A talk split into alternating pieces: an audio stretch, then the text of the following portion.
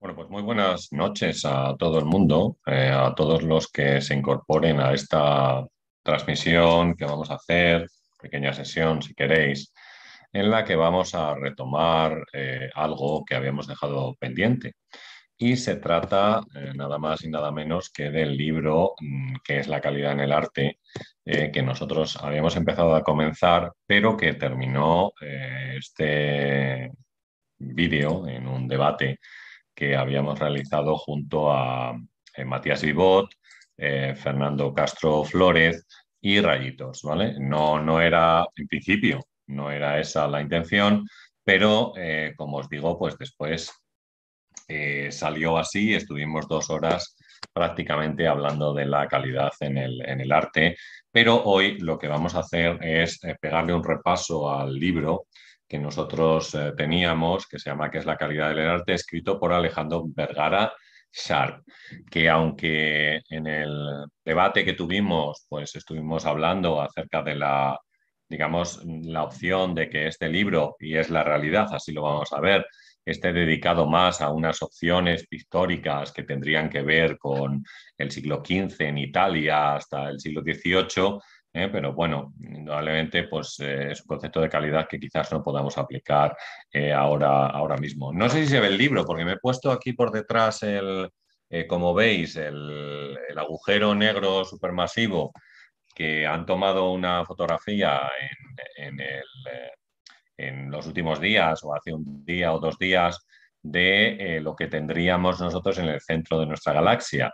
Y entonces, bueno, a mí estas cosas me llaman mucho la atención, me gustan y entonces me parece un tema muy interesante. Voy a saludar a Carlos Cervera, al doctor Soriano, que está por aquí, que me alegro mucho de, poder saludarle.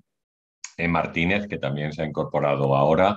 Y bueno, como lo que vamos a hacer es una lectura eh, así de, de, algunos de los aspectos destacados del libro, pues quizás eh, podéis ir comentando eh, algunas cosas eh, que a vosotros os parezcan relevantes de lo que vamos a decir y después, si os parece, pues vamos leyendo los comentarios y vamos viendo un poco qué es lo que vosotros pensáis acerca de lo que nos dice Alejandro Vergara sobre, sobre el tema de la calidad en, en el arte, no en general, ¿eh? como os he dicho, sino una calidad que deberíamos eh, eh, circunscribir al Renacimiento y el Barroco en, muchos, en muchos casos. ¿vale? Pues veo que hay gente que ya se va incorporando, lo cual, es, lo cual es estupendo. También podéis decirme qué es lo que pensáis de la imagen del fondo.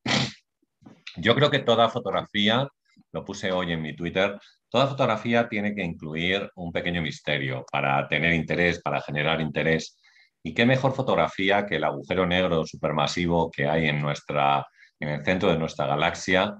Porque el misterio está en la parte que está tapando mi cabeza, es decir, en esa parte negra que estará en el centro y que no sabemos qué es lo que contiene, porque como la gravedad es tan grande, sabéis, nada escapa a, lo que haya caído en su interior, ni siquiera la luz, por eso se ve de color negro, ¿no? Entonces, eh, pues, eh, pues ese es el interés, ¿no? Cómo funcionan las leyes físicas eh, dentro de un sitio como ese, para nosotros que las tenemos y que sabemos cómo son y más o menos digo que las tenemos controladas aquí en la Tierra, pero allí lo mismo las leyes físicas o temporales son completamente distintas y eso no deja de ser un misterio, ¿no? No deja de, digamos, apuntar hacia algunas cosas que sabemos, como cómo usar la dimensión temporal, incluso con lo que nos decía o lo que nos dice la teoría de la relatividad de Einstein.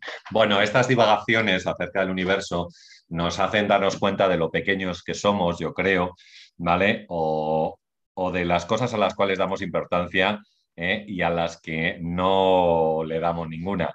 ¿Sabéis? Entonces, bueno, a lo mejor merece más la pena preocuparnos menos de nosotros mismos y darle más importancia a la pequeñez de lo que representamos cada uno de nosotros, ¿no? Y eso, a lo mejor esta fotografía que tengo hoy eh, detrás mío, pues nos recuerda un poco algo de, algo de esto, ¿no?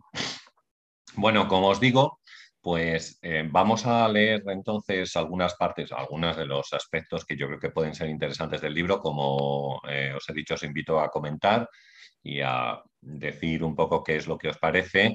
y después eh, pues revisamos un poco algunas de las cosas que hayáis escrito en el chat, que yo creo que sin duda serán interesantes. ¿no? Bueno, comienza el libro entonces de qué es la calidad en el arte diciendo que cuando decimos que algo es bueno, afirmamos que nos gusta.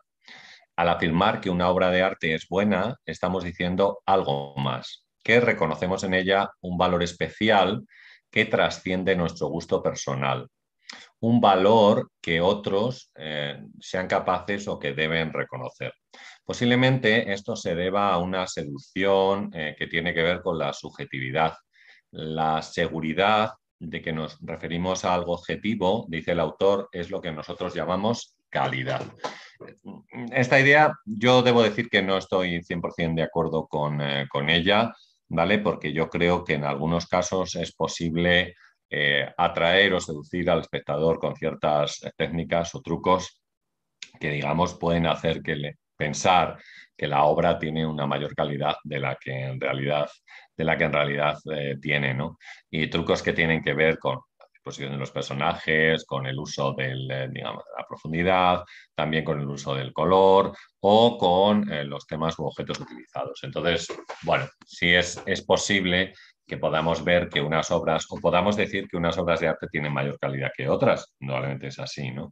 Pero, eh, pero a lo mejor hay trucos que nos ayudan y que se pueden estudiar para, para, digamos, para después llevarlos a cabo en cada uno de nuestros trabajos, ¿no? En cada uno de, los trabajos que se hagan. Bueno, digo de nuestros trabajos, yo, yo como sabéis no me dedico a, a, realizar obras de arte. Pero bueno. bueno, en siglos pasados, continúa el autor, la idea de calidad se confundía con la idea de belleza y también con el arte mismo. Esto es verdad, porque como sabéis, la idea de belleza, como ha estado presente a lo largo de tanto tiempo, ¿vale? Y retomada sobre todo en la época del, eh, Renacimiento y después eh, explotada también en la época del Barroco. Bueno, Cualquier artista ambicioso procuraba llevar a cabo una obra bien hecha, para lo cual se formaba y trabajaba. El arte sobre el que escribían los historiadores y filósofos era un arte que tenía calidad. Si no tenía esta calidad, no merecía la pena eh, recibir eh, tal nombre. Y en este caso a lo mejor tiene que ver un poco con la, digamos, porque los estudios de historia del arte no pensáis que se han hecho hace tanto tiempo. Lo mismo estamos hablando de que a mediados finales del siglo XIX es cuando empiezan a recuperarse y a poner en valor eh, algunos artistas que en algunos casos incluso habían quedado olvidados, ¿no? Por ejemplo, el Greco es un pintor que se recupera sobre todo en con el romanticismo y también a lo largo del, del siglo XIX, pero yo creo que ya será a lo largo del siglo XX cuando realmente se establece una periodización de lo que nosotros entendemos como eh, historia del arte. Y con una diferencia, en este caso por supuesto que sí, entre algunos autores que eh, parece, como vemos, que tenían más calidad que otros a la hora de representar una calidad en muchos casos, como ya veis, estaría asociada única y simplemente a la cuestión de la belleza, ¿vale? Bueno, luego os voy leyendo ¿eh? todo lo que estáis poniendo. Algunos especialistas, continúa el libro, hablan de lo que es la calidad y de cómo se percibe. Estos artistas identifican los distintos objetos, eh, aspectos perdón, de objetos muy variados que definen eh, su calidad. Entonces, habla de una serie de cosas que nos darían eh, la, definición de la calidad de una obra. Por ejemplo, mencionan la habilidad técnica como una de las primeras cosas para que la obra tenga eh, calidad. Claro, todo esto de lo que estamos hablando, y ahora sigo, no, no es aplicable a la modernidad siquiera. Es decir, el, desarrollo de la modernidad hace que todos estos aspectos no sean eh, aplicables, pues diría que prácticamente a ninguna obra. Sí, porque la, o sea, pensar que la modernidad llega con dos cosas. La introducción de la fealdad, ¿vale? La introducción de la fealdad y en muchos casos la representación de lo cotidiano frente al idealismo que había impuesto la Academia Francesa. Entonces, bueno, pues está bien que tengas habilidad técnica para pintar, pero hay otras cosas, otros aspectos, esos aspectos que tienen que ver con la idealización, con la belleza y demás, que no cuadran a partir de la segunda mitad del siglo XIX. ¿Vale? O sea, desde que Manet presentó la Olimpia, o si queréis, desde que Courbet presentó pues, el entierro de Ornans, ¿no? que fue tan criticado porque él había metido miembros de su familia allí en, el entierro, un montón de gente, tal. Mm, ¿Entendéis? Y a partir de ahí, pues vamos abriendo camino hacia otros eh, aspectos, otros ismos que se desarrollarán sobre todo en las dos primeras décadas del siglo XX y luego en adelante con otras muchas eh, cosas o acepciones eh, artísticas que tendrán que ver a partir de la segunda década del siglo XX con otros aspectos como puede ser pues, el arte conceptual, la performance, el happening, el body art y muchos más, ¿no? O sea que, bueno. Bueno, entonces, entre las cosas que definen la calidad, menciona el autor la habilidad técnica, la innovación, la singularidad, Mira, la singularidad también tiene el, eh, también tiene el, este, el, agujero negro, ¿vale? Porque hay una singularidad al no saber qué es lo que hay eh, una vez que cruzamos el horizonte de sucesos. Es decir, un lugar donde entraríamos en el agujero negro y ya no podríamos salir, ¿vale? Esa es la singularidad que produce el horizonte de sucesos que como os digo es como una línea, vamos a suponer, a la cual si nos caemos al agujero ya no, no, nos atrae con tanta fuerza que es imposible salir. Bueno, entonces, habilidad técnica, innovación, singularidad, la magia, la belleza perdurable en la obra y la capacidad para emocionarnos ¿eh? delante de los otros. ¿eh? Esta sería otra de las cuestiones de las cuales nos habla. O sea, todo esto digamos que sería como una definición de lo que sería la calidad. Y nuevamente lo vamos a aplicar, como hemos dicho, siglos XV al XVIII, ¿vale? Porque en algunos casos, vosotros me diréis cómo podemos aplicar la belleza, esta idea de belleza perdurable, algunas obras del románico del siglo XII, donde eh, al realizar muchas de las obras en dos dimensiones, sabéis, se producen deformaciones físicas o eh, como muchos de los rostros no tienen expresión, lo que hacen es colocar eh, algunos gestos que puedan ser reconocibles por todo el mundo para indicar qué es lo que está pasando. Y pongo un ejemplo claro. En muchos eh, sepulcros, por ejemplo, del siglo XII, lo que hacen es que tenemos personas así tirándose de las orejas o tirándose del pelo, de manera que estarían llorando, llorando por el muerto, por la persona que está en el sepulcro, que posiblemente aparece allí representada el propio día de su entierro. Entonces, claro, ahí es, eh, ahí es complicado apreciar la belleza. O sea, yo puedo apreciar que la obra, pues me gusta, está bien, es muy antigua, ¿sabéis? No, no es una crítica, me encanta a mí el arte románico, la verdad. Pero eh, hay aspectos que eh, yo creo que esta idea de la belleza recuperada, de una belleza ideal, recuperada de Grecia y Roma, no se da hasta que llega el, Renacimiento en muchos casos. Y en este caso, pues hablamos principalmente del siglo XV. Anteriormente, pues puede haber más expresión en la cara, menos expresión, yo que sé, pliegues en V eh, o, hieratismo en el rostro, que serían características propias de movimientos anteriores, ¿no? O sea que, eso sería. Eh, Voy a seguir leyendo entonces. Dice, en este sentido, eh, el diccionario de la Real Academia define el término calidad como la propiedad o conjunto de propiedades inherente a algo que permiten juzgar su valor. Si la cualidad es un atributo de algo o de alguien, la calidad es la medida en que ese atributo existe eh, en esa cosa o en esa persona. David Hume, decía, dice el autor, decía que el gusto es una herramienta cuyo objetivo es el juicio de la belleza. Pero bueno, ya sabemos en qué época está hablando David Hume, ¿vale? Que no, que no está hablando eh, ahora. Juan Martín Prada, que es un profesor, como sabéis, catedrático de la Universidad de Cádiz, eh, que hemos hablado nosotros bastante de él en el canal, sobre todo en cuestiones que tienen que ver con la imagen y hemos citado varias veces o comúnmente alguno de sus eh, libros, porque ha tratado el tema de la representación de la imagen y del mundo de las redes eh, sociales, un libro muy famoso, muy conocido, vamos, quiero decir que os recomiendo, de Juan Martín Prada, es El ver y las imágenes en el tiempo de Internet, que se publicó hace unos cuatro o cinco años aproximadamente. Pero bueno. bueno, pues Juan Martín Prada en un artículo del año 2017 nos dice el texto que estamos viendo, explica que Hume utiliza la historia como filtro de valor y como calidad de las obras de arte. Lo que me interesa aquí, dice el autor, es el hecho de que eh, Martín Prada recurre al término calidad como dando a entender que es equivalente al concepto de belleza, un concepto de belleza que identificamos con lo que ha dicho Hume y muchos de sus contemporáneos. O sea que tendremos que ponernos también en el momento en el cual estaba hablando Hume. Desde la antigüedad, el público ha buscado consejos en su afán para conocer el arte.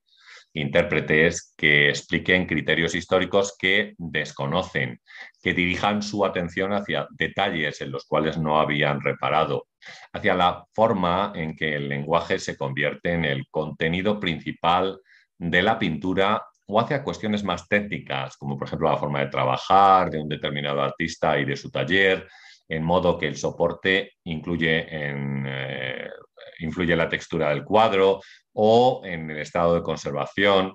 Bien, para los primeros críticos, evaluar las obras de arte significaba describirlas simplemente con intención de resaltar los méritos y valorarlas comparativamente, eh, es decir, discernir la calidad. Pero como sabéis ahora, esto no nos sirve absolutamente para nada. O sea, todo el párrafo que yo acabo de leer no nos vale para la valoración de una, eh, de una obra eh, contemporánea en muchos casos, porque no es cuestión solo de la descripción, utilización de la técnica, eh, si está mejor, si el dedo era más pequeño, si era más grande, si la cabeza resaltaba.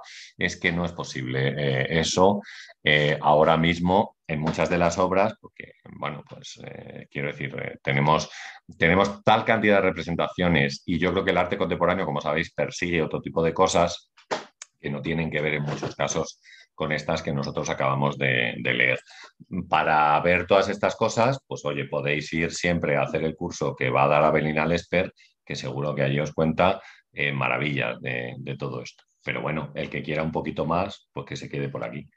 Eh, bueno, los objetivos de la crítica de arte en Europa, dice el autor, ¿vale? Dice Alejandro Vergara, se transformaron parcialmente durante el siglo XIX acercándose cada vez más a la filosofía. Esto pues, no deja de ser eh, cierto. ¿no? En el siglo XX y de forma creciente hasta nuestra época, la crítica se ha interesado por los aspectos más ideológicos del arte, considerado en su contexto social, que tenía que ver mucho con la estética, esta idea, y se ha alejado de las obras de arte en sí mismas.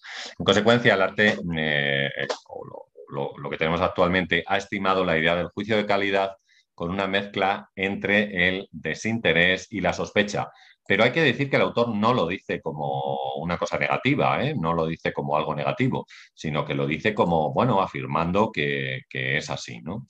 Bueno, Hume decía que las personas que pueden valorar una obra de arte tienen un juicio sólido, unido a un sentimiento delicado, mejorado por la práctica, perfeccionado por la comparación y libre de todo prejuicio. Pero repito, esto dice Hume, que hablaba en, él habla en otro momento, ¿no? En otro, no, está hablando hoy, sino que habla en, otro siglo, en una época distinta. Bien, eh, continúa el autor diciendo que la relevancia del discernir la calidad de un cuadro trasciende lo económico. La selección de obras de arte que consideramos dignas de nuestra atención, las que estudiaban los pintores, eh, las que nosotros estudiamos o vemos en un museo, las que ocuparán a los teóricos o los historiadores, eh, se han realizado, en muchos casos, estas obras a partir de una secuencia de opiniones ¿vale? que han recorrido eh, varios eh, siglos.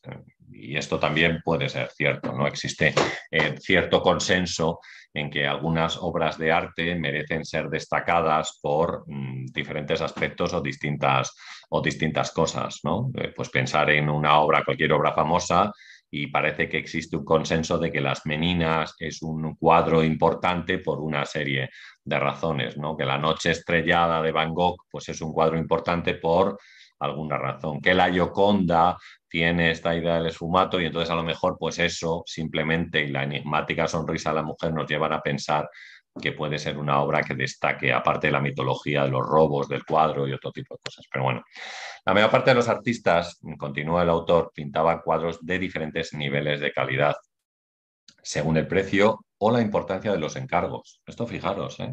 resulta interesante eh, quizás eh, comentarlo. Es decir, dependiendo del precio que se pagara, la calidad del cuadro sería menor o, o mayor. Lo que distinguía unos cuadros de otros era el grado de participación del maestro de un taller o de sus ayudantes y en ocasiones también el esfuerzo. O sea, digamos que, bueno, pues claro, como en si tenían muchos encargos, tenían un taller, dejaban en manos de sus alumnos cierto tipo de cosas y ellos realizaban otras en las obras, como sabéis, o incluso en las esculturas, donde en muchos casos tallaban manos, pies y cara, porque era lo más expresivo, el resto del cuerpo lo dejaban en manos de, de sus alumnos. ¿no? Bien, un experto en arte, continuó el autor, podrá dudar en algunos casos de la atribución de la pintura a un determinado artista o a un periodo u otro de la carrera de este, ¿no? Para pensar que un maestro pintor ha realizado un cuadro con mayor o menor colaboración de sus ayudantes. O se podrá dudar si una versión de una escena fue la primera, en el caso de que existan varias de un mismo autor, como sucedía con frecuencia porque recibía el mismo encargo varias veces, ¿no? Pero dice el autor que raras veces se vacilará ante la calidad que pueda tener uno de esos trabajos. Al decir que una obra tiene calidad, nos referimos, dice el autor, a algo que creemos que otros reconocerán también y que tiene un cierto grado de objetividad.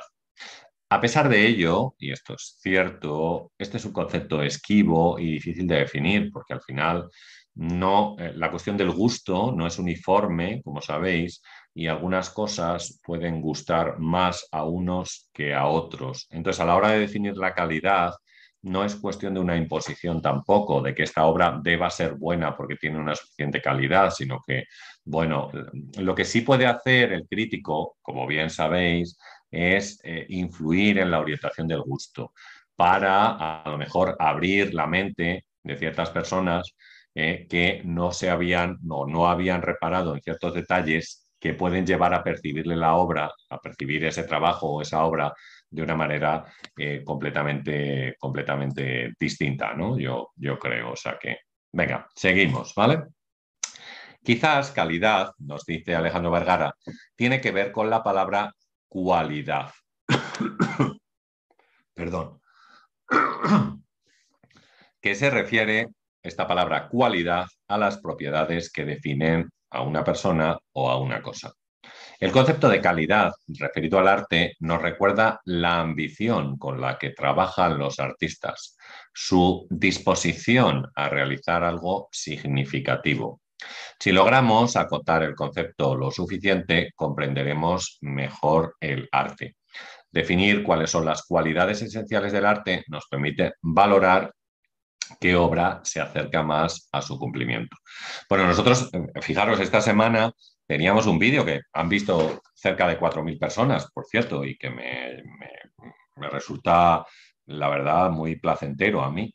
Significa que a lo mejor los vídeos están ganando en calidad, ¿no? ¿Nos parece? Ya que tendríamos esto, porque ya que los ve cada vez más gente, ¿eh? pues, pues estupendo. En, ese vídeo hablábamos sobre la trascendencia de los trabajos y la trascendencia de la, de la obra de arte.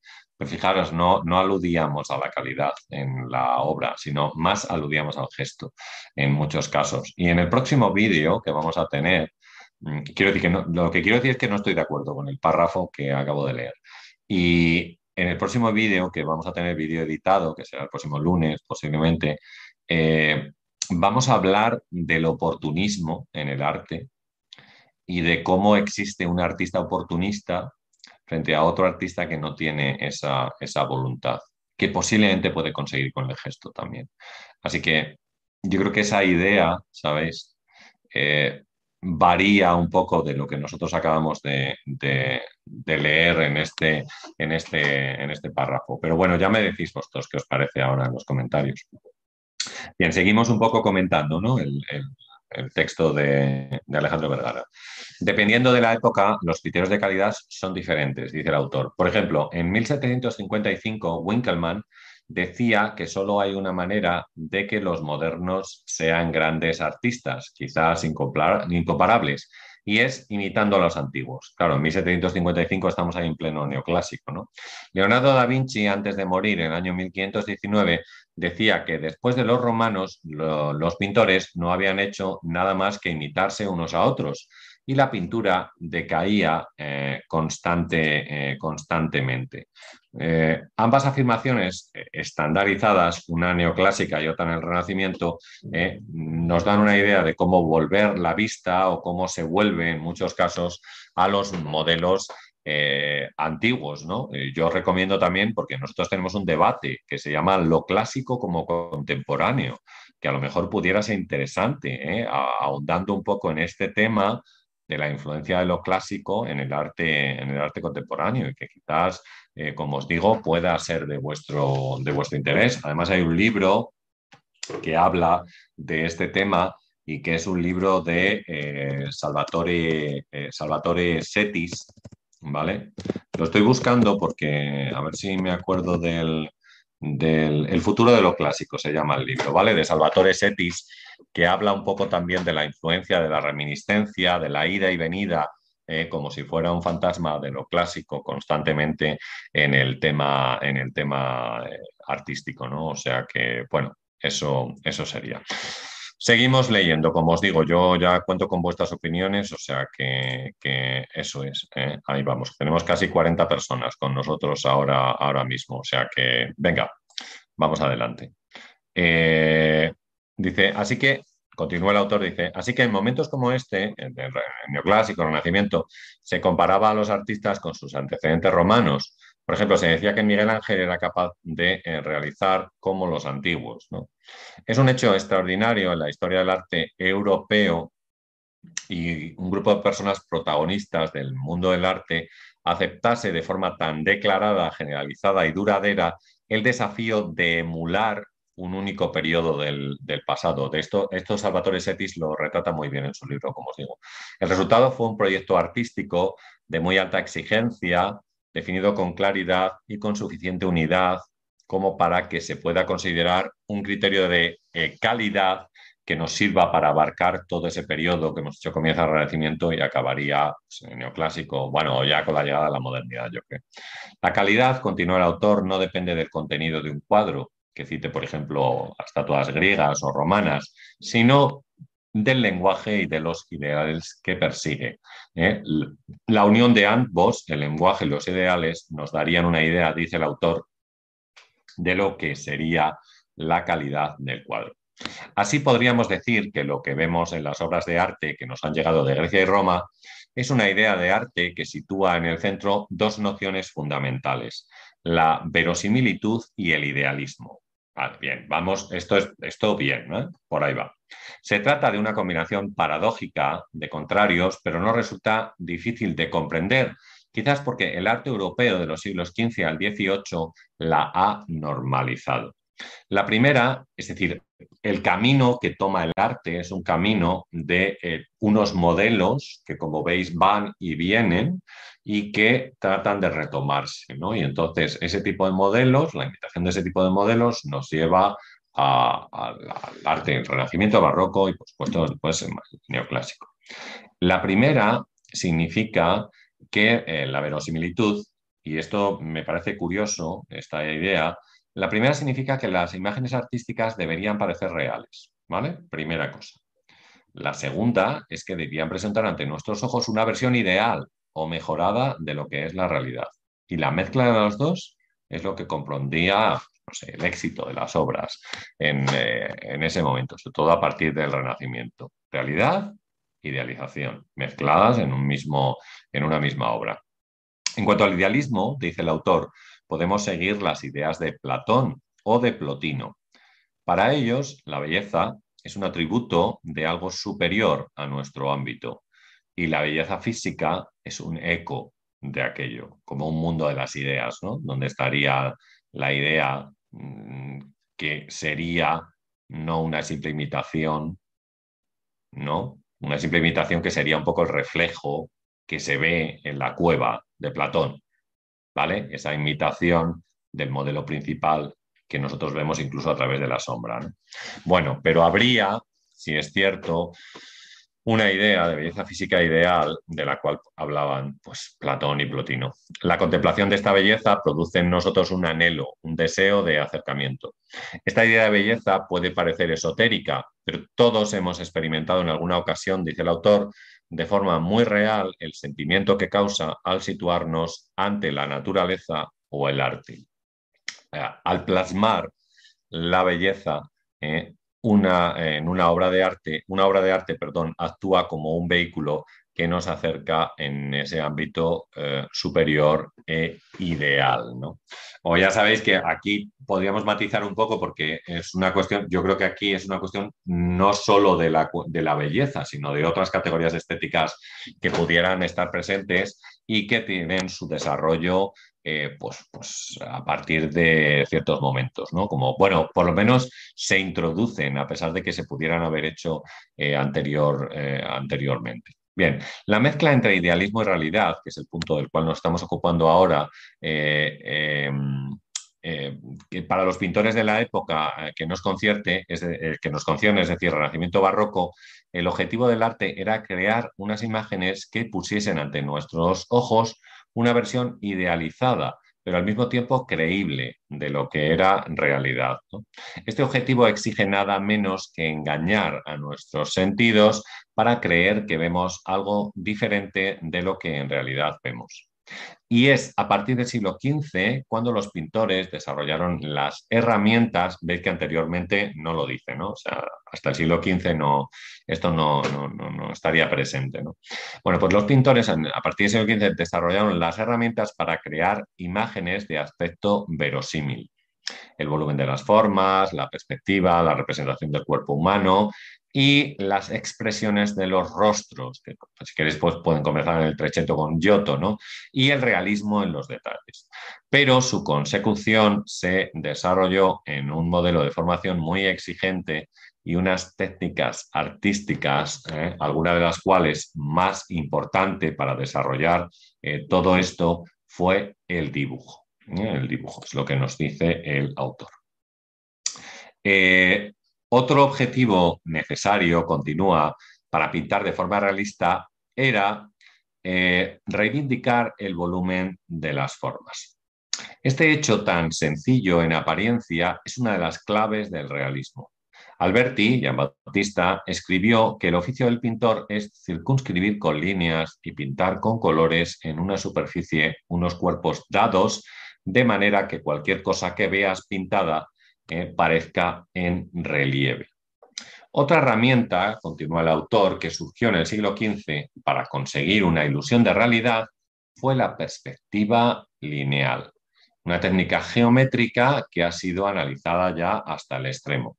Consiste en representar sobre un plano una escena de forma que todas las líneas que sean perpendiculares a ese plano convergen en un mismo punto situado en una distancia. Bueno, esto renacimiento y barroco se usa muchísimo, ¿no? Con ello se crea una ilusión de profundidad espacial. Relacionado con la perspectiva están los escorzos, un término que significa situar una figura o un objeto en una posición más o menos perpendicular al plano del cuadro, es decir, en perspectiva. Uno de los mejores ejemplos puede ser el Cristo muerto de Andrea Manteña, espero que tengáis en mente, en el que se ven los pies en la parte baja de la escena, es como si la cámara estuviera colocada en los pies y la cabeza en la parte alta con una especie de triángulo que va hacia esa zona. ¿no? En la ilusión de la perspectiva del cuadro, los pies parece que están en primer plano y la cabeza estaría en el fondo. Bien, desde Plinio, el viejo, hasta finales del siglo XVIII, los críticos resaltan cualidades muy similares ¿eh? que eh, pues, el autor va a tratar de resumir. Como objetivos de carácter general, fijaros, desde Plinio el Viejo estaríamos hablando de, principios, o sea, ya de la época siglo I, siglo II después de Cristo. Dice, como objetivos de carácter general se valora la belleza, el realismo, la intención de mejorar la realidad, es decir, el idealismo. Junto a estas tres, belleza, realismo e idealismo, tendríamos cuatro cualidades más de la composición. El dibujo, perdón, cuatro cualidades más. La composición, el dibujo, el color y la expresión.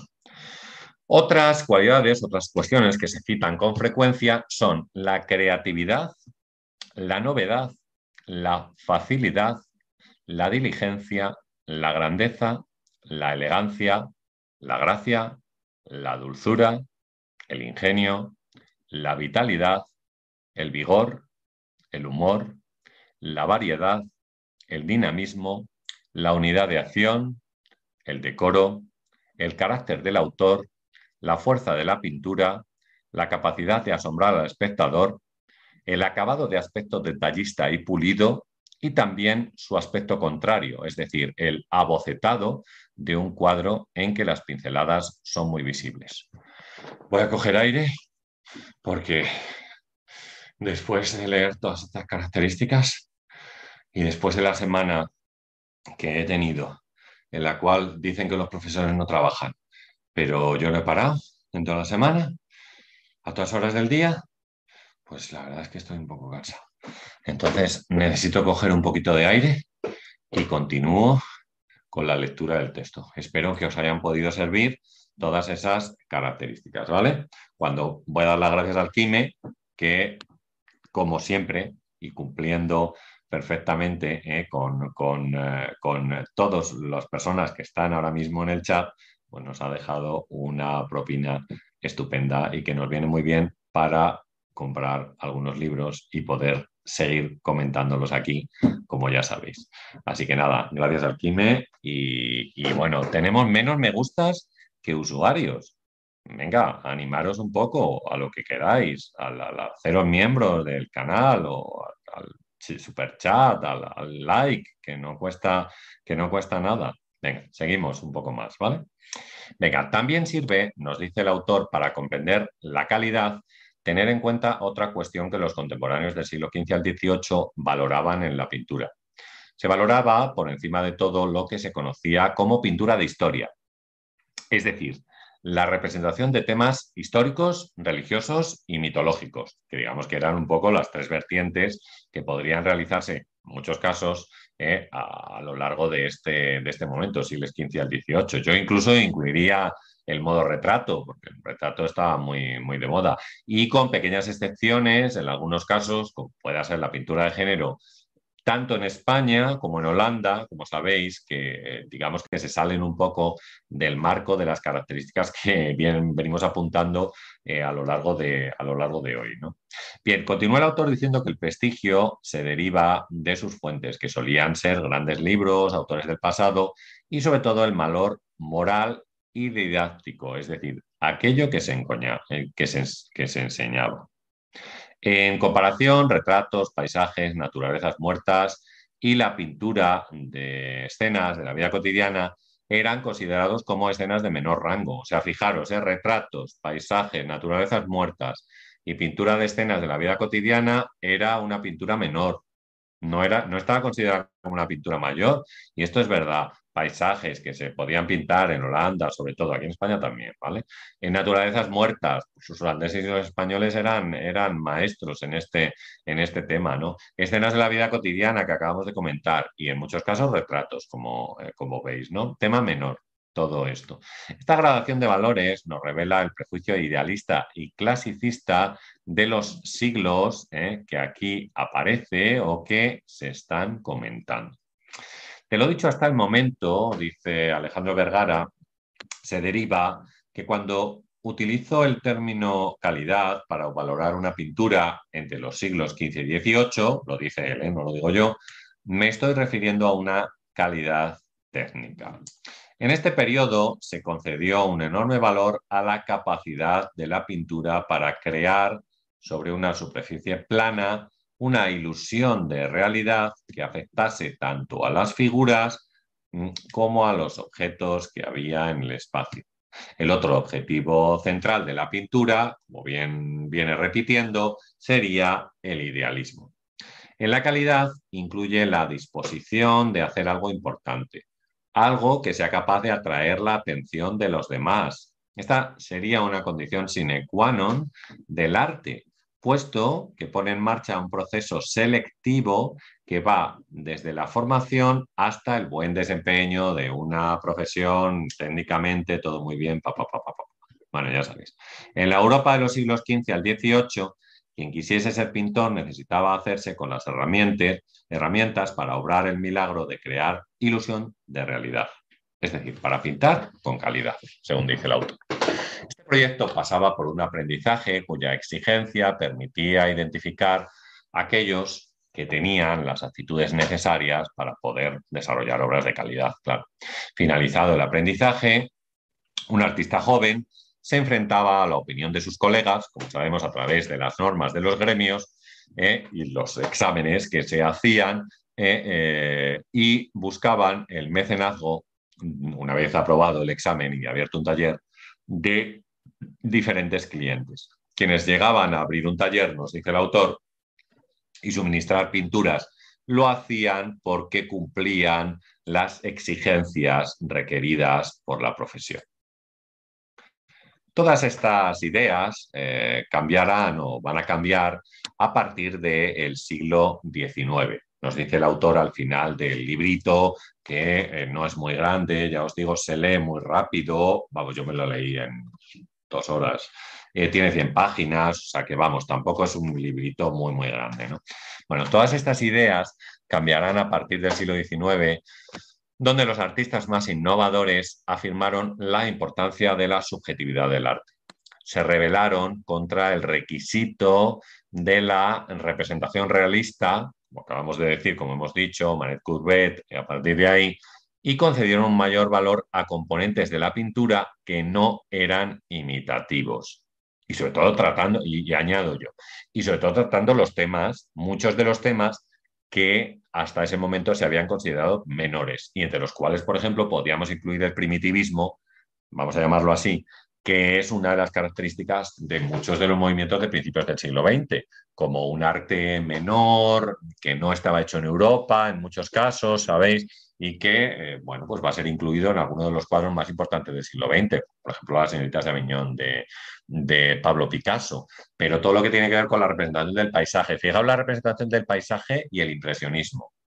Bueno, pues es su seña de identidad, digamos, ¿no? Porque el tratamiento de la luz y cómo la luz influye eh, sobre el paisaje, los cambios de colorido, todo este tipo de cosas, eh, pues eh, tienen que ver con, con, ese tipo de representaciones, ¿no? Paisaje, como hemos dicho, retrato, bodegón, en algunos casos, y pintura de género, sobre todo que se aleje de la representación religiosa mitológica, que hasta ese momento, o incluso histórica, que hasta ese momento pues se había realizado. ¿no? Con el tiempo, continúa Alejandro Vergara, ya en el siglo XX, los pintores concedieron una enorme relevancia a la planicie de las superficies eh, que pintaban, que se interpretó además como un testimonio de arte honesto. Bueno, yo creo que aquí se podía profundizar bastante más que despachar el siglo XX con estas tres líneas. Pero bueno, es evidente que el arte de la pintura tiene autonomía, no es únicamente imitación. Más allá de su evidencia literal y de su utilidad para comprender una parte del arte del siglo XX, estas ideas revelan una gran distancia con la pintura de la época que nosotros estamos hablando en el libro, ¿no? que dice 15 al 18 principalmente, cuyo objetivo era exactamente el contrario, representar un mundo visible de una forma verosímil, además de idealista.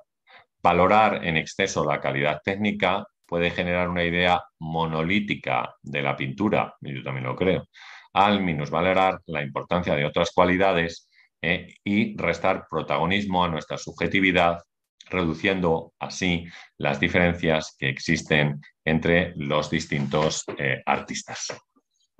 Bueno, pues este es un poco el resumen que hemos hecho de este librito que mm, yo creo que es curioso y bueno, pues hay cosas que posiblemente sean aprovechables de él, ¿no? De qué es la calidad en el arte, aunque a lo mejor estaría bien matizar, como veis, de los siglos XV al XVIII principalmente, y que esto no es aplicable a, a nuestras representaciones de lo que entendemos por arte, yo diría incluso moderno y contemporáneo, o sea, no solo contemporáneo, también eh, lo que entendemos por arte por arte moderno. Bueno, voy a ir viendo mm, lo mismo, si queréis, eh, voy saludando a la gente, si queréis, voy viendo un poco algunas de las cosas que habéis dicho en el chat respondiendo si habéis, si tenéis alguna pregunta o alguna cosa, incluso de agujeros negros, no importa. Eh, y, bueno, pues, eh, pues miramos un poquito alguna de las cosas, ¿no? Pues eso. Eh, Carlos Cervera, que estaba por aquí, el doctor Soriano, que no sé si continúa, pero bueno, que nos había saludado. Martínez, que también estaba por aquí. Braulio Hernández, ¿vale? Que dice que se veía bien el libro. Alquimia 88, que siempre es uno de nuestros fieles. ¿eh? dice buenas tardes, Rafael, y a todos. Salvi 100, que también está con nosotros habitualmente. Matías Vivot. Matías Vivot comentaba que la imagen del fondo es una aureola que te santifica merecidamente. No, no, no. Es, este, es el agujero negro que está en el centro de nuestra galaxia y que hace girar nuestra galaxia en forma de estrella y que a mí me hace pensar un montón en estas cosas y yo creo que eso es eh, suficientemente interesante en ese sentido contradictorio que le daba Carl Rosenkranz, ¿vale? Cuando hablaba de la palabra interesante. Eh, pero bueno, bueno, Mosqueda Mosqueda también nos saludaba por aquí. Salvi 100, a ver, Simia Sass también nos eh, saludaba a Rafa y a los Rafaelitax, que me gusta eso, mira, eso de los Rafaelitax me gusta. Bueno, Mosqueda Mosqueda dice, se me hace curioso que siempre que se reflexiona sobre fenómenos cósmicos se refiere a, los pequeños fenómenos, a pequeñeces de los fenómenos humanos, usando el contraste de magnitudes para acentuar la trascendencia de la, vida. Pues no sé, yo que me gustaría que a veces me da por pensar, ya os he dicho, pensar, bueno, está bien, pensar no está mal en la, en la pequeñez y en, todo esto, ¿no? Y en cómo eh, fijaros lo que tenemos, o sea, la foto que yo tengo detrás de mí, pues eso, el tamaño que tiene, la actividad y la cantidad de cosas que desconocemos acerca de las leyes de lo que allí suceden, pues, eh, o por ejemplo, cómo va el paso del tiempo ahí en esa zona que está detrás mía, simplemente, que, como bien sabéis, no va igual que aquí, porque como la gravedad será mucho mayor, pues el tiempo pasará mucho más despacio. ¿eh? Así que si tenemos algún planeta mucho más cerca de esta zona, que incluso está iluminado por esos haces de luz que veis del gas y otros objetos y todo lo que haya ahí girando alrededor del agujero negro, eh, pues el tiempo para ellos pasará mm, de una forma mucho menor que para nosotros y lo que para nosotros que estamos más lejos del agujero negro eh, pues ha pasado en unos años, lo mismo para ellos es simplemente unos minutos. Simplemente pensar, solo pensar esto me, blow my mind, blow up my mind. Bueno, dice Mosqueda Mosqueda que en realidad tampoco los grandes monstruos del espacio tienen un carácter inmanente, es tan intrascendente una galaxia como una hormiga. Esto es una realidad también, esto es cierto. Bueno, eh, también estaba por aquí. Julián Gamal dice: calidad en el arte es una, es una falacia. Bueno, nosotros intentamos leer esto y luego hablamos. Ya hemos dicho a lo mejor que no es aplicable en muchos casos para lo que tenemos ahora. ¿no? Dice Mosca Mosca, dice, quise decir, esta está ascendente una galaxia como una hormiga. Es que hay tantas galaxias que esta es una hormiga, pero bueno. Parece un donut, ¿no? El, tema de la galaxia. Si me muevo lo veis. Es más un donut que, que, otra, que otra cosa. Pero bueno, si pensamos un poco lo que hay ahí, pues está bien. Alfonso Arias dice, excelente. Lástima que no me puedo quedar. Pero bueno, luego lo ves, Alfonso, y seguro que lo, que lo comentas. Tú eres más de, a lo mejor, de temas que tengan que ver con la, eh, con la calidad. Eh, así que espero tu comentario, que seguro que, está bastante bien. Ancaín dice que no es bueno confundir calidad con expresión. Y en las artes lo más importante es la expresión, que la obra nos sugiera algo, que nos llame la atención. Bueno, yo le demando un pelín más a la obra que solo esas dos cosas, pero, pero bueno, como últimamente estamos hablando bastante del gesto en el canal, yo creo que lo mejor tiene que ver con la idea del, gesto. La expresión, el gesto, a lo mejor es parte de la calidad de la obra. Sí, y de la trascendencia también de la, de la misma. La calidad, dice Julián Gamal, no tiene cabida en el arte, eh, pero bueno, a lo mejor no es una de las cuestiones para analizar el arte contemporáneo y yo creo que en muchos casos cuando hablamos de eh, obras que están muy bien realizadas técnicamente, sí aludimos, digo de arte contemporáneo, a que técnicamente la obra está muy bien realizada. Y luego pasamos a analizar otros factores que también influyen o que tengan en la, en la obra, que es buscar posicionamiento, conexión con la sociedad o tema, eh, todo eso, ¿no? La, un poco lo que, lo, que, lo que hablamos acerca de ella. Dice Mosqueda Mosqueda, yo pienso que la calidad en el arte depende de lo influyente que llegue a ser la civilización que lo produce civilización que su devenir instrumentalizará, conservará y revisará las obras que sean.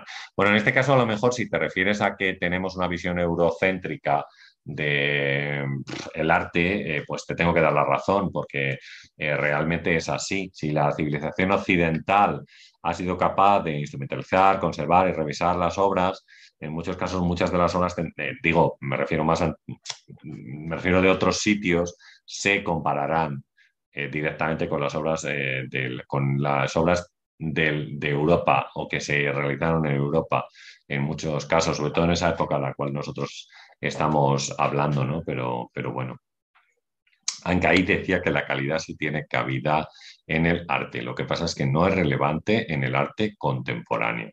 Bueno, Gigi Tala nos saluda desde Chile y dice que es muy interesante y que gracias por esto. Pues nada, aquí estamos eh, pues ya sabéis que la finalidad de este canal es promover la cultura y también, como dice mucha gente, eh, cuestionarnos las cosas. Mirar, eh, recibo muchos comentarios últimamente con los vídeos que hemos hecho las tres últimas semanas, los vídeos editados, que dicen que, que dan las gracias porque eh, bueno, pues eh, las cuestiones que allí se plantean les ayudan a reflexionar y a pensar sobre algunos aspectos que tengan que ver con, lo que allí se trata, ¿no? Entonces, eso es un poco, ¿no? Porque la idea no es, como yo digo siempre, aquí la idea no es imponer nada, sino simplemente sugerir para que cada persona pueda crear su propia opinión pues yo por supuesto tengo una, pero no, quizá no es la mejor, ¿eh? eso, está, eso está claro, pero bueno. Bueno, Julián Gamal dice que no tiene cabida la calidad, que es imposible. MacBunet nos saludaba también. Eh, Ancaiz insistía en que sí tiene cabida, pero que no es importante. Dice, a Ancaiz le ayudan sus ayudantes a terminar las obras, dice V11. V11 le vamos a saludar, aunque no sabemos quién es y anda escondido ahí, no es capaz. Tiene una máscara puesta. Se ha puesto una máscara como el libro este que también os recomiendo de Hans Petlin, que se llama Faces, que está publicado en ACAL y que es bastante bueno, está bien leerlo y que yo creo que un día analizaremos en el canal. ¿eh? tenemos que dar un repaso a ese libro, al libro de Hans Petlin, Faces. ¿Eh? Y entonces, pues V11, a ver si se quita el face y le vemos la, máscara. Si quita la máscara, vemos quién, quién es. Bueno, no verde amarillo también nos saludaba. Bueno, Julián Galmal dice que te guste una obra o no, eh, no significa que tenga calidad, ni la capilla sixtina la tiene. Vale. Eh, ahí dice que no tiene ayuda, que no le, no le ayudáis en el chat. Así que, a ver. La última cena de Leonardo dice, tiene calidad en su momento. Claro, si no, si analizado en el momento y con estas características que acabamos de decir, tanto la representación del juicio final de la capilla sixtina como, como la última cena de Leonardo son obras de gran calidad y además porque han sido validadas y se ha hablado de ellas y se ha representado eh, cierto tipo de cosas eh, acerca de, todo, de todo ello, ¿no? O sea que yo creo que sí, en ese, aspecto sí la tienen. Eh, ¿Qué más? Alquine. La calidad la percibe el mercado. Los barómetros en el arte, ¿quién los pone? Curators, agentes. Pues sí, en muchos casos son las propias galerías las que van a ponerlo y luego depende un poco también de otras cuestiones, ¿vale? Pero ya lo hemos comentado esto, Alquimet, no todo el mundo que entra en el sistema y que entra en ese barómetro del arte se queda, sino que puede entrar y salir con la misma facilidad, yo creo que con mucha más facilidad para a lo mejor no volver a entrar. Entonces, eso es lo duro ¿eh? del sistema. Yo creo que lo más duro del sistema es que una vez que entras, es muy fácil salir para no volver a entrar. Entonces, bueno, eso es así, hay que intentar saber aceptarlo. Lo que pasa es que, bueno, cada persona luego, aunque tengamos el agujero negro detrás, tiene su orgullo y ese orgullo, pues a veces te lleva a pensar por qué no puede ser una, un artista considerado por, digamos, por, el resto de la gente, ¿no? Por, o por los agentes que trabajan en el, en el, sistema. Yo creo que quizás eso es, es duro y difícil de aceptar. Pero, pero a lo mejor no solamente para alguien que sea artista, ¿no? sino para alguien que se considere un crítico de arte, por decir algo, ¿eh? o u otras personas ¿no? que puedan acceder o que puedan ser eh, agentes, porque yo qué sé, ¿cuál es el papel del historiador dentro del sistema del arte? Si no tenía, tenía alguno, parecía, pero es que ya no tiene ninguno. Se han reconvertido la mayoría de ellos en críticos o escritores o escriben ensayos o lo que sea. Entonces, ves, fíjate, alguien que quedó fuera y que antes estaba incluido dentro del, sistema, pero bueno. Bueno, eh, dice que los frescos grecorromanos eh, eh, eran extraordinarios, son extraordinarios para su época. Pues no lo sé, porque la verdad es que tampoco sabemos muy bien cómo valoraban estas pinturas. no teníamos nadie que hablara de ellas así como con una crítica pero bueno, nosotros los hemos encumbrado para su época, eh, posiblemente tanto a nivel escultórico como a nivel pictórico, en este caso, porque tú hablas de, frescos, ¿no? O sea que, bueno, primera definición de la RAE, dice Nobre Amarillo, propiedad o conjunto de propiedades inherentes a algo que permiten juzgar su valor. Desde mi punto de vista, desde mi punto de vista no puede relacionarse con la calidad del arte. La calidad, dice Juan Gamal, es solo un criterio, no es una cualidad intrínseca de las obras. Y no verde amarillo dice, porque esas propiedades son imposibles de establecer, ya que el arte es algo muy cambiante. Bien. Dice Ritmik que la calidad se basa en los maestros de cada estilo, bien sean impresionistas, realistas, románticos o lo que sea. Maz, que estaba por aquí y que le saludamos, dice, ¿qué hay de la lectura o la factura de una obra. Por ejemplo, ah, perdón, ¿qué hay de la hechura o la factura de una obra? Por ejemplo, un cuadro. Bueno, pues es un factor a valorar, pero como ya sabéis, yo creo que no es el definitivo la factura de la obra eh, en sí. Pero bueno, habrá que ver el tipo de obra que se plantea. Si es una cuestión técnica, para mí no es lo más relevante. Pero, Dice, eh, no verde amarillo, Julián, pero según quien lo mire habrá calidad o no. Eso sí, la calidad, el gusto es, el gusto es cambiante. Eso está claro. ¿eh? Que no creo que sea intrínseca, eh, pero para un aborigen la Yoconda no tiene que ser una obra de calidad. Pues ahí tienes toda la, toda la razón, ¿no? Así que, venga, Juan Gamal, venga, a ver qué más. Eh, Dice, si, si un bastidor no es preparado con materiales de calidad, el cuadro se cae en pedazos en un par de, en un par de meses. Si, si el autor está haciendo pintura, pues eh, claro, por supuesto que es así, pero puede hacer otro tipo de representaciones. Tenemos multitud de soportes ahora mismo para el arte contemporáneo. Bueno, dice Gigi Tala, eh, me agrada la profundidad y extensión que se produce en sus diferentes expresiones. ¿Eh? de lo que se desarrolla en el arte. La verdad es que luego dio ahí un montón de expresiones eh, de, que tenían que ver con, la calidad, que podía ser, vamos, que resultaban curiosas. Eh, Juan Gamal, si la idea del artista es que su obra sea efímera, ¿por qué tiene que ser efímera?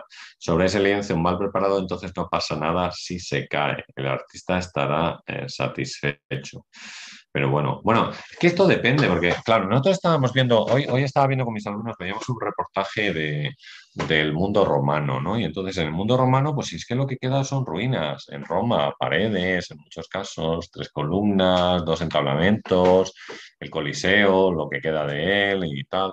Eh, la idea de pervivencia en algunos casos, con el, bueno, eh, de viviendas, por ejemplo, veíamos en algunas ínsulas, en Roma, cuyos dos primeros pisos están ya enterrados, ya no están a nuestro nivel, sino que están dos por debajo, como sabéis, la deposición de diferentes piedras y, eh, el viento, la arena y todo esto han creado que vivamos eh, pues, pues por encima, en algunos casos tres o cuatro metros de lo que o cinco incluso de lo que vivieron los romanos. Entonces, claro, pues eh, sí, la pervivencia es una cosa que, bueno, hay que ver. Ahora tenemos los medios para cuidar esos trabajos o esas obras y eso está, eso está bien, pero tampoco sabemos lo que va a pasar dentro de cierto tiempo, ¿no? Lo mismo, alguno se vuelve tarumba y eh, presiona un botón rojo y dejamos de reflexionar acerca del agujero negro que está aquí detrás de nosotros, porque ya mm, no queda, no queda nada o queda poco.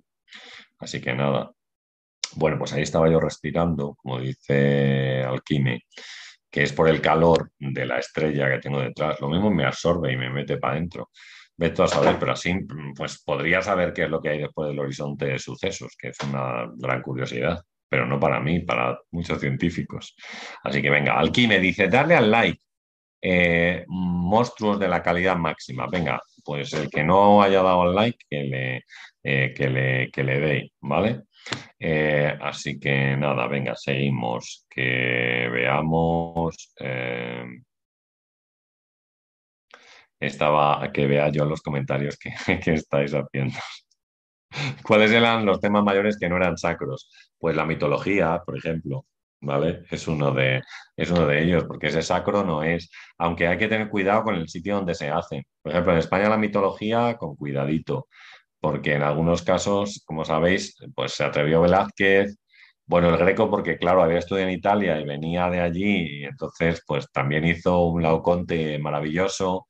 Eh, y después, un poco más adelante, pues sí, pero la mayoría de los artistas en España realizan eh, cuadros eh, religiosos, escenas de género en muchos casos y con un realismo desbordante, más que idealización, como nos ha dicho el, el texto, ¿no? Pero, pero, pero bueno, es así.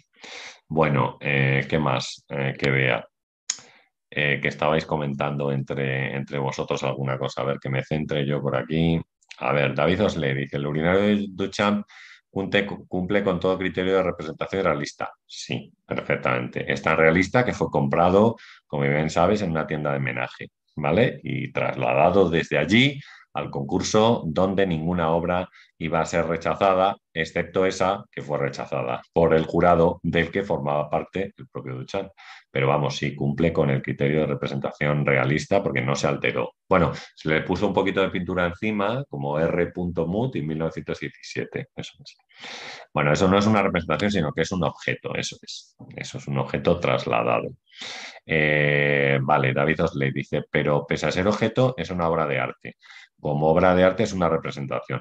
Yo creo que, David, que estaría bien tener en cuenta cuál es la pretensión que tiene Duchamp con el urinario, porque la pretensión de Duchamp con el urinario es cuestionar al espectador acerca de si considera que es una obra de arte o no. Yo puedo tratar de demostrarlo, incluso que es obra de arte, incluso hablarte de, de la diferencia infraleve, como decía el propio Duchamp, que existe entre la obra que estaba en la tienda de homenaje y la obra que está expuesta encima de un pedestal en un museo. Pero a lo mejor no lo consigo. Y la, y la pretensión que tenía Duchamp es que tú consideres que después de analizado, eso es un objeto de fontanería, como por ejemplo dijeron algunos de los miembros del jurado, en vez de ser una obra de arte. Pero no, no es que tengamos que creer a pies juntillas que lo es. Yo puedo intentarlo, ¿vale? Pero a lo mejor no lo, no lo conseguimos, ¿no? Dice Alberto González que el urinario tiene muchísima calidad y que no se desgastará nunca. Debe ser de roca. Bueno, pues como sabes, Alberto, como bien sabrás, Alberto, el urinario original no se conserva, porque una vez rechazado se llevó a una galería para ser expuesto, una galería en Nueva York. Allí fue adquirido, no sabemos muy bien cómo, en qué circunstancias, cantidad de dinero y demás, pero se adquirió y se perdió no sabemos nada más de él. O sea que fue destruido y lo que hizo Duchamp, como bien sabes Alberto, en los años 60, que volvía a ponerse de moda el arte conceptual y esta idea de que lo que es artístico y lo que no es artístico, hizo cinco copias del mismo que están repartidas por museos de diferentes lugares del mundo. Pero el urinario original no es que se desgaste, es que posiblemente esté destruido ¿eh? y que no sabemos dónde, dónde está. Así que venga, Alberto, un like por lo menos se merece esta, esta respuesta, que supongo que seguro que sabías, ¿no? O sea que eso es. Eh, a ver, más. Dice, el urinario es una obra sexista, dice David Osle. Eh, pues eh, posiblemente sí. No sé, si lo ves, si lo analizamos tal como estamos, que a veces nos volvemos locos con estos temas, pues ahora mismo una obra sexista y un desastre total, un desastre. Eh, hay que crucificar a Duchamp por hacer obras, por hacer obras sexistas. Y el desnudo bajando la escalera, como es de un hombre también, pues sexista. Y la Olimpia de Manet como es una mujer, ahí exponiendo su cuerpo sexista. Y venga, no perdamos la cabeza, ¿eh? haz el favor de no decir bobadas. ¿De qué libro me recomiendas para introducirme en el arte contemporáneo? Bueno, pues yo te recomiendo el libro Teoría del Arte de José Jiménez, dice Olivera Alvarado. Teoría del Arte de José Jiménez puede ser una buena manera de introducirte en el arte contemporáneo. Yo creo que este libro también, esperar, voy a buscar el, título mm, que está publicado en, en eh, espera, que voy a buscarlo. El libro mm, que he leído últimamente y que me ha gustado, eh, porque yo creo que Mm, revela bastante bien un poco acerca de la sociología del arte contemporáneo es el libro de Natalie Heinich que se llama El paradigma del arte contemporáneo, que está publicado en Casimiro, que es un libro de muy fácil lectura y que yo creo que te puede ayudar también para hacer una diferenciación de lo que sería arte clásico, arte moderno y arte contemporáneo, cuando establecemos eh, una periodización eh, y demás. Y si te esperas un mes, ¿eh? pues, pues tendrás un libro mío que se llama Cómo entender el arte contemporáneo, que tal mejor te puede ayudar también. Bueno, pero esto es Teoría del Arte de José Jiménez. El libro de Natalie Heinich, por ejemplo, ¿eh? de, que hemos dicho del paradigma del arte contemporáneo, pues quizás te pueden servir para, esto, ¿no? Bueno, seguimos. van a unir los telescopios de todo el mundo está un proyecto como... Sí, no, parece ser que lo que van a, o sea, los telescopios de todo el mundo ya los habían unido Gigi para hacer la foto que tengo yo detrás mío. Ahora, lo que, y que daban un tamaño brutal de telescopio, pero lo que van a hacer parece ser es unir estos telescopios con otros telescopios que tengan en los alrededores de la Tierra para que sea como un telescopio más grande y puedan ver un poco más acerca de este agujero que tenemos, eh, que tenemos aquí, que en realidad, según han dicho, es como ver una rosquilla en la luna. O sea, es, tan pequeño para nosotros como ver una rosquilla en la luna, ¿eh? fijaros.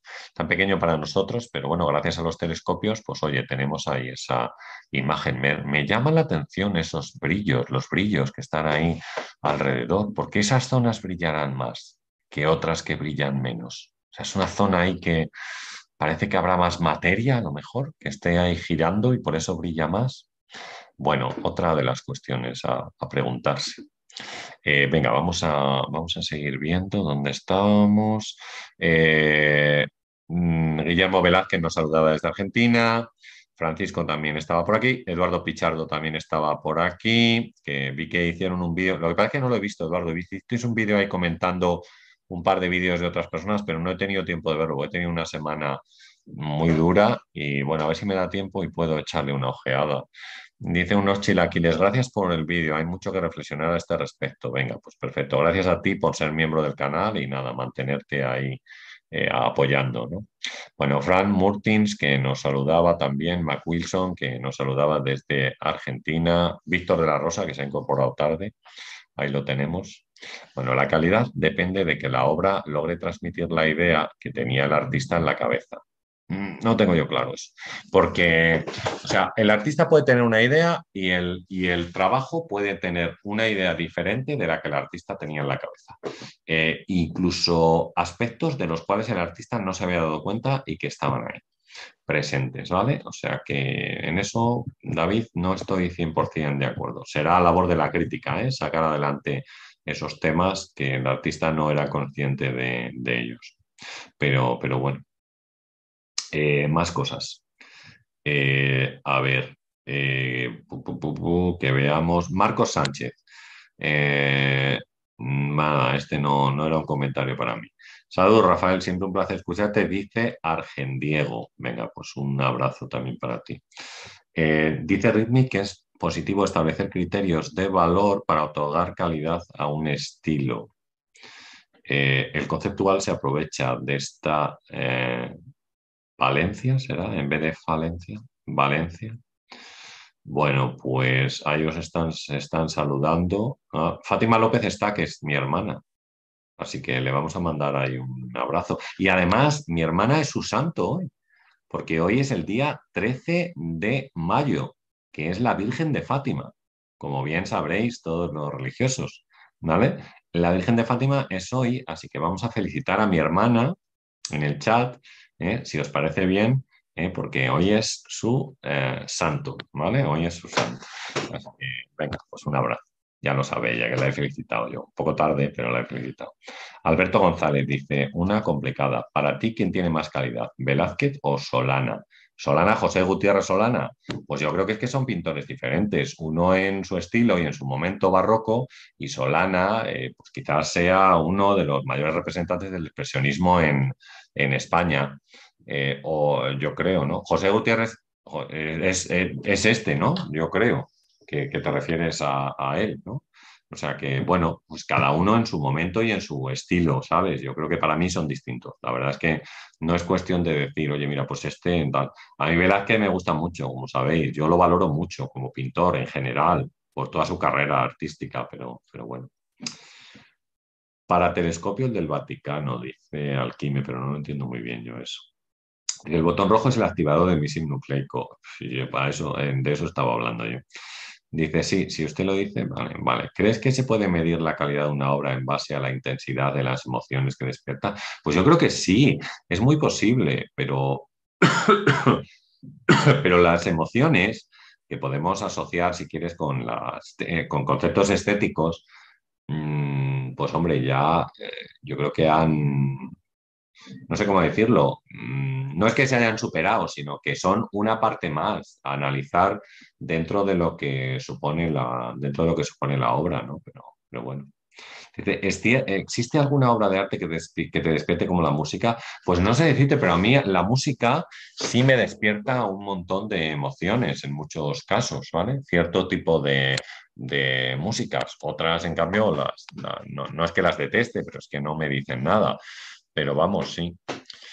¿De quién tiene más calidad, Abelina Lesper o Villarán? Pues la verdad es que no sé cómo pinta Abelina Lesper y Villarán, pues sí, pero eh, no es cuestión de, analizar ahora esos criterios, la verdad, eh, yo creo. Como, como eh, creador de vídeos, Villarán tiene muchos más seguidores y mucha más gente ve sus vídeos que Abelina Lesper. No es cuestión de, a lo mejor porque los vídeos de, Villarán tienen más calidad, o bien porque trata temas que le interesan más a la gente. Así será. Bueno, Fátima mandaba un beso. Eh, Alquime decía que Villarán, que se le ocurra, eh, pues, se ocurra más. Eso es. Bueno, eh, más. Eh, mira, felicidades Fátima, felicidades Fátima, Sole Fátima. Oye, ahí está, pues ahí está el chat respondiéndole a mi, a mi hermana que hoy, es su, eh, que hoy es su santo. Y dice, gracias, qué ilusión. Pues venga, fenomenal. Dice, sí, Gutiérrez Solana es mi favorito. Alberto González decía que sí. A mí me gusta mucho Gutiérrez Solana, la verdad, yo creo, es un pintor maravilloso. Y es más, yo creo que deberíamos dedicarle algún vídeo aquí en el canal, que no lo hemos hecho y que, y que, y que estaría bien, ¿no? Así que nada. Eh, bueno, pues Green Dog también nos saludaba, pues un abrazo también, buenas tardes a todos. Eh, y Perear, que estaba por aquí, que también es miembro del canal, y que nos decía, yo creo que si, es, que si algo es arte, solo por eso tiene calidad. Bueno, pues vamos a mandar un beso a Fátima de nuevo. Eh, y nos veremos eh, mañana porque vivimos en ciudades distintas, que lo sepáis, no estamos en la misma ciudad. Y nada más, vamos a dejar aquí el vídeo. Yo creo que enlazaremos con el vídeo del próximo lunes, que como os digo, va a hablar sobre la o sea, sobre el oportunismo en el arte, ¿vale? Sobre el oportunismo en el arte y también en un poco apuntar qué es lo que no sería un artista oportunista, más o menos. Esa es un poco la, esa es un poco la idea del vídeo del próximo lunes, que bueno, será un vídeo editado de estos que duran tres minutos y que, como os he dicho, a mí me ha sorprendido mucho porque los dos últimos vídeos que hemos hecho los han visto 4.000 personas, que para este canal, pues oye, está fenomenal. 4.000 personas viendo los vídeos sobre los temas de, para el artista contemporáneo y sobre la trascendencia del artista o la trascendencia de la, de la obra. O sea que, bueno, pues vamos a ver si seguimos al mismo ritmo y si cada vez estamos llegando a más gente, pues eso significa que estamos trabajando correctamente ¿eh? y que estamos haciendo las cosas eh, bien, o por lo menos que crean o que tienen interés para la gente. Bueno, pues saludo a Guillermo, que también estaba por ahí, y como os digo, nos vemos, eh, si queréis, en un próximo vídeo. Adiós, me voy a meter ahí en el, en el, en el, ¿cómo se llama? El agujero negro. Adiós.